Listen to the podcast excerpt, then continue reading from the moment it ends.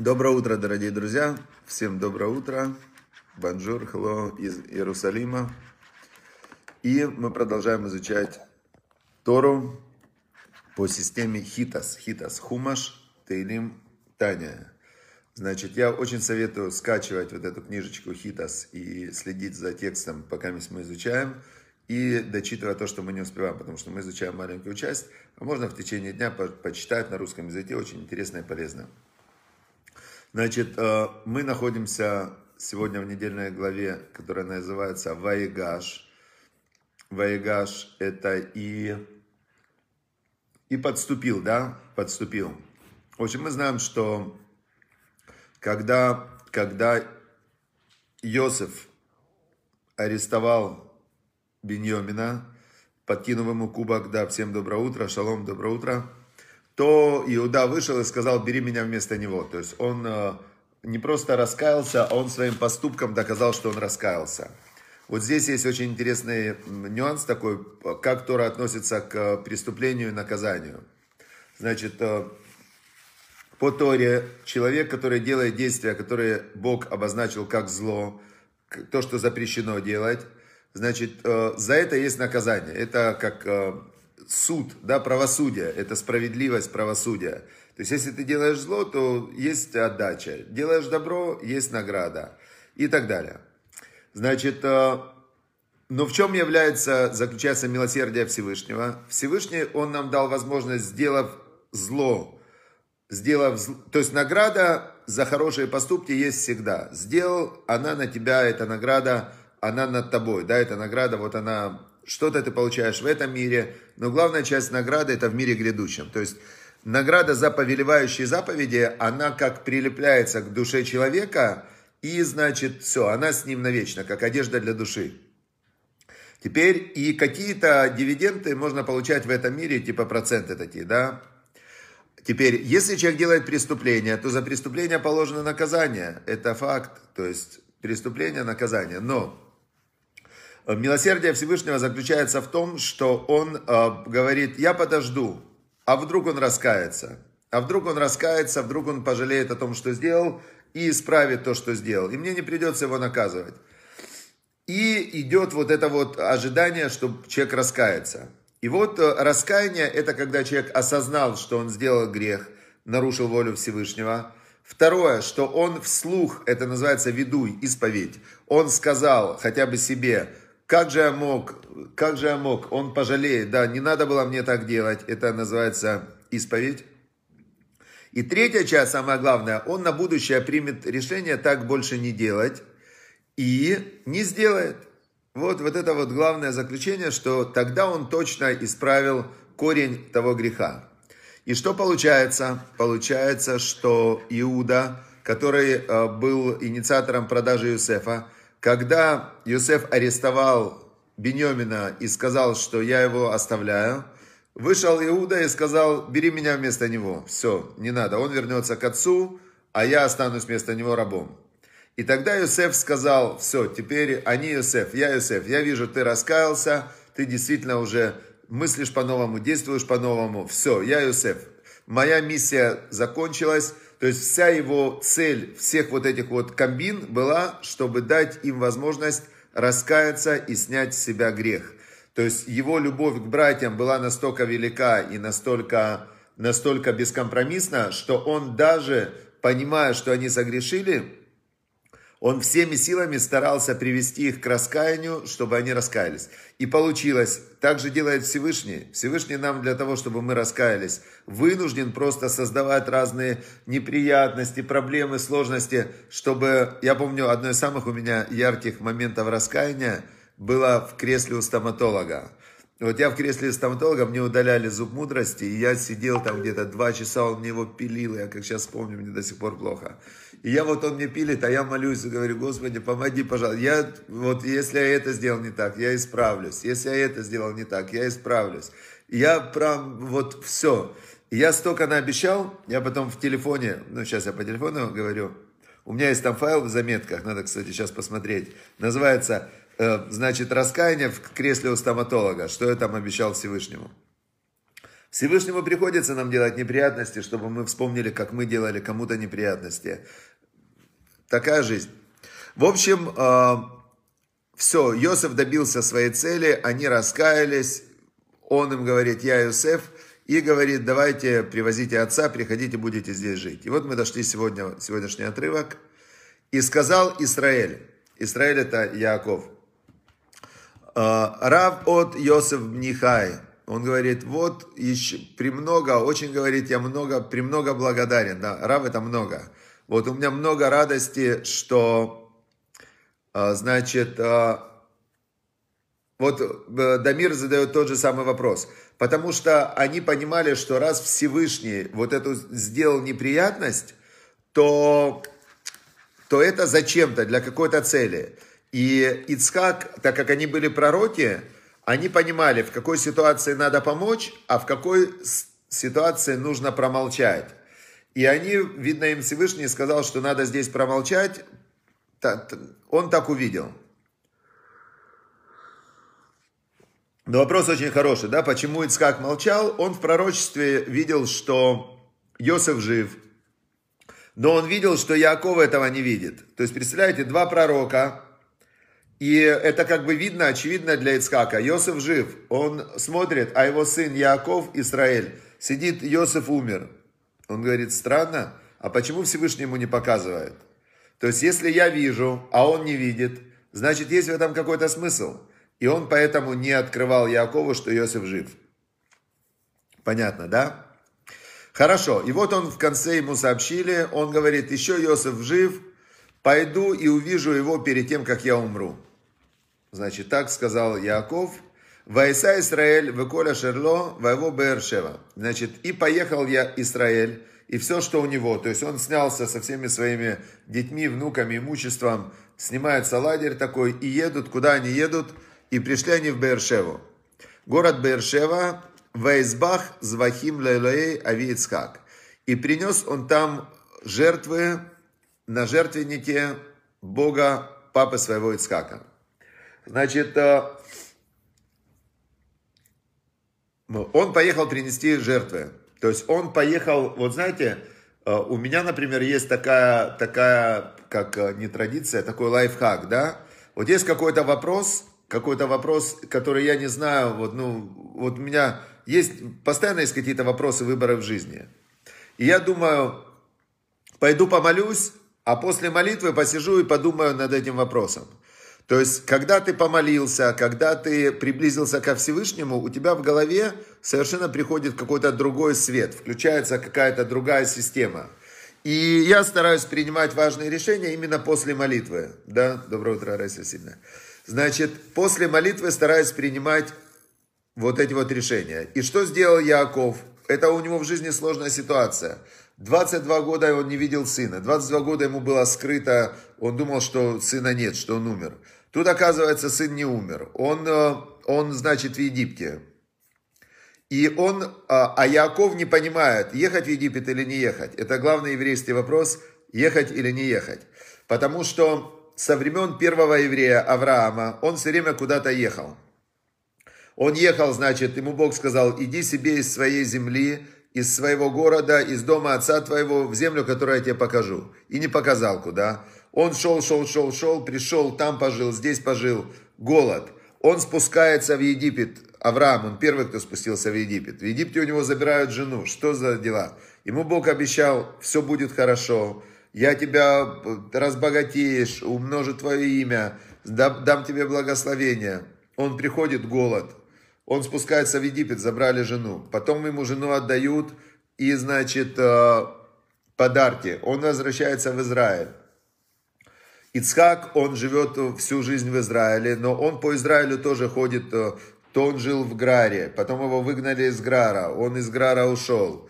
Э, то есть в постоянные переезды. Яков убежал от Исава, переехал в Междуречье, в Иран, Ирак. Из Ирана, Ирака он возвращается обратно. Потом, значит, э, поселился в Шхеме. В общем, постоянные переезды. И он приезжает в Бершеву, и он, у него вопрос, вопрос у него был в чем? Иосиф живет в Египте. И он думает, мне спускаться в Египет или нет. Или мне быть как папа Ицхак, который жил только в Израиле. Или мне быть как э, дедушка Авраам, который спускался в Египет. В это был его вопрос. Не, Авраам был первым евреем, а Шем, он был цадиком. На тот момент еще не было евреев, когда был Шем. На тот момент были, все были потомки Ноаха. И он был, Шем это был сын Ноаха. Потом э, дальше Авраам это было десятое поколение от Ноаха. И Авраам, он э, совершил еще один такой знаковый трансформационный э, скачок, и он соединился со Всевышним, э, прошел 10 испытаний, соединился со Всевышним, и Авраам, он является уже первым евреем, ну, так называется, Авраам, а евреи его звали. Эвер это другое, Эвер это имя, а еврей это статус, который перешел с одного берега на другой. Значит, э, Яков, перед ним выбор, спускаться в Египет или не спускаться. С другой стороны, он мог э, не спускаться в Египет. Он мог сказать Йосефу, знаешь, сыночек, слава Богу, что ты, ты нашелся. Значит, э, ты премьер-министр Египта. Попроси у своего начальника, у фараона э, разрешения и приезжай ко мне. Шесть дней пути, неделя пути, навестишь меня, привези мне там хлеб, у тебя есть, все у тебя есть. Я сижу спокойненько в Израиле, никуда не выезжаю. Это была одна опция у Якова, и он, э, это была опция. С другой стороны, он хочет увидеть Юсефа, Юсеф его приглашает. Он премьер-министр Египта, он выделил целый Биробиджан, землю Гошин. С другой стороны, может быть, пойти туда. Он не знал, и куда он пошел? Сказал он, я пойду в Бершеву. Пошел он в Бершеву, принес он там жертвы Всевышнему. И что?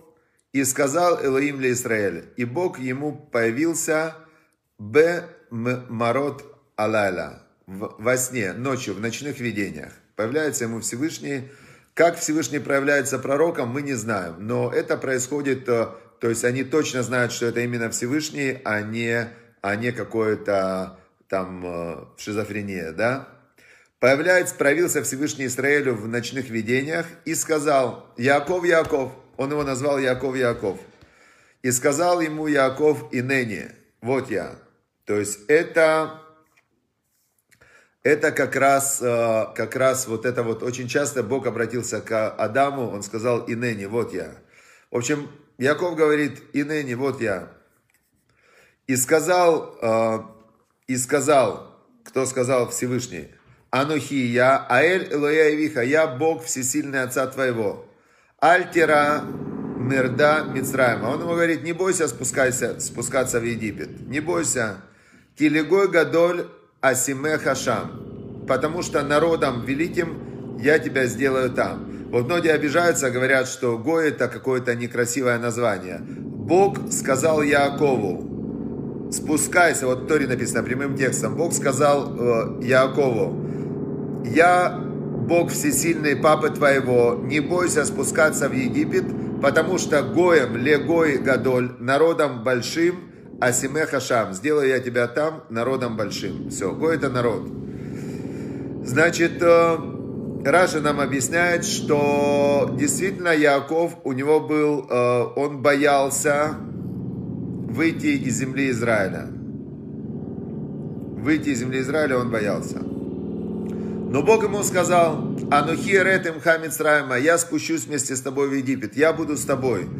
Действительно, земля Израиля имеет э, некий такой духовный статус, который, э, в котором божественное присутствие проявляется сильнее, чем в других местах. Храмовая гора э, и так далее. То есть это Земля Израиля – это та земля, которую Бог любит. Бог сказал Аврааму, иди в Израиль. Бог из Египта вернул в Израиль. То есть Израиль, Иерусалим – это некий такой, как Шара Шамаем, ворота в небо.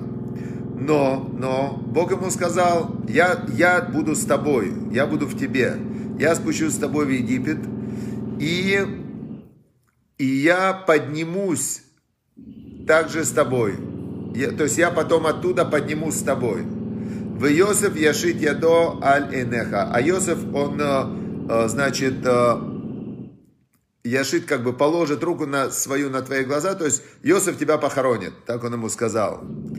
И когда он ему сказал, я подниму тебя обратно, это очень интересно.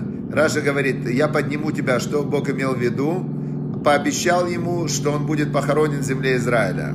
Он ему пообещал, что он, э, действительно, Яков похоронен в Марата Махпела, в Хевроне, и когда Яков умер, его похоронили в Израиле. Значит, Бог ему это пообещал. И Вайкам Яков Бершева, и поднялся Яков из Бершевы, и подняли, поехали сыновья Израиля, Яков и его семья, и все дети, младенцы, женщины на телегах, которые послал Паро, поехали они вместе с ним. А, и взяли они свои стада и все свое имущество, которое они, в, которое они взяли в земле Кнаан, нажили, да, нажитые добро. Воевого Мицраима, Якова Коль то. И пришли они в, в Египет, Яков и все а, его и все его заро, и то все его семя, все его потомство. Интересно, что вот если мы наблюдаем, как Всевышний и как Тора говорит о перемещениях между Израилем и Египтом, то здесь написано, что когда я, Бог ему говорит, спустись в Египет, поднимись в Израиль, спустись в Египет, поднимись в Израиль. Но когда они взяли все имущество и вместе пошли, то написано и пришли в Египет. Не спустились в Египет, а пришли в Египет, потому что Бог сказал, я буду с вами. И когда Яков и вся его семья покинули Израиль, то божественное присутствие тоже покинули, покинуло Израиль и находилось вместе с ними в изгнании. Это очень интересно, когда 2000 лет назад Израиль ушел в изгнание. И когда Израиль ушел в изгнание, вот это место, где сейчас находится государство Израиль, оно было пустынным. Две тысячи лет оно было пустынным. Никто в нем не жил. В нем было...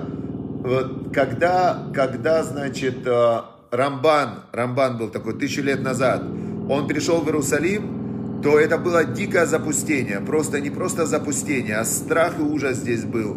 Вокруг были процветающие страны. Египет – процветающая страна. Ливан – процветающая страна. Иордания – Туда дальше там Иран, Ирак, то есть все везде, Саудовская Аравия, все. Израиль, незаселенная пустыня, болото, комары, малярия, все. То есть, когда здесь нет еврейского народа, то Израиль, в нем нет божественного присутствия, и это такая обычная, обычная такая запустение, просто запустение. И Бог ушел с ними в первое изгнание, ушли они в Египет, ушли они в Египет. Значит, что мы отсюда учим? Вообще вот этот вот вопрос, ехать в Израиль или не ехать в Израиль, он, э, он э, для, для евреев он вообще очень актуальный. Потому что, с одной стороны, мы должны, э, Бог нам дал эту землю, сказал Аврааму, первому еврею, иди в Израиль, значит, потом вывел из Египта. Бог очень гневался, когда евреи послали разведчиков и не зашли, испугали заходить в Израиль после выхода из Египта. Бог на 40 лет отправил в, обратно в пустыню. Он очень на это разгневался. Он сказал, я все прощу, то, что вы против меня восставали, но то, что вы не захотели зайти в Израиль, это я не прощу. Это с одной стороны. Но с другой стороны мы видим, что все праотцы, кроме Ицкака, они жили то в Израиле, то не в Израиле, то в Израиле, то не в Израиле. И здесь это очень серьезное, есть исследование аллахическое по закону. Если в наше время заповедь жить в Израиле, обязан ли ты переехать в Израиль, или если ты живешь, то это заповедь безусловно, но переезжать ты не обязан. А, здесь очень много на этот счет есть э, исследований, вопросов. Например, Любавич Стереба, один из самых великих раввинов последних поколений, он жил в Израиле, он жил в Америке и в Израиль не ехал. И здесь э, есть на этот счет разные мнения, разные мнения. Хорошо, друзья, все, всем удачи, успехов. А, но то, что точно единое мнение у всех, что Тора, Тора – это реальное божественное присутствие. Тора и молитва – это связь с Богом всегда. Тора, молитва, заповеди – это связь с Богом. То есть изучение Торы – это ты прям пропитываешь себя знанием о Всевышнем. Молитва, ты связываешь свое я, свое эго, свое, э, свой центр, вот это свое желание ты связываешь со Всевышним. И заповеди ты соединяешься с, с желанием Всевышнего, выполняя заповедь Всевышнего.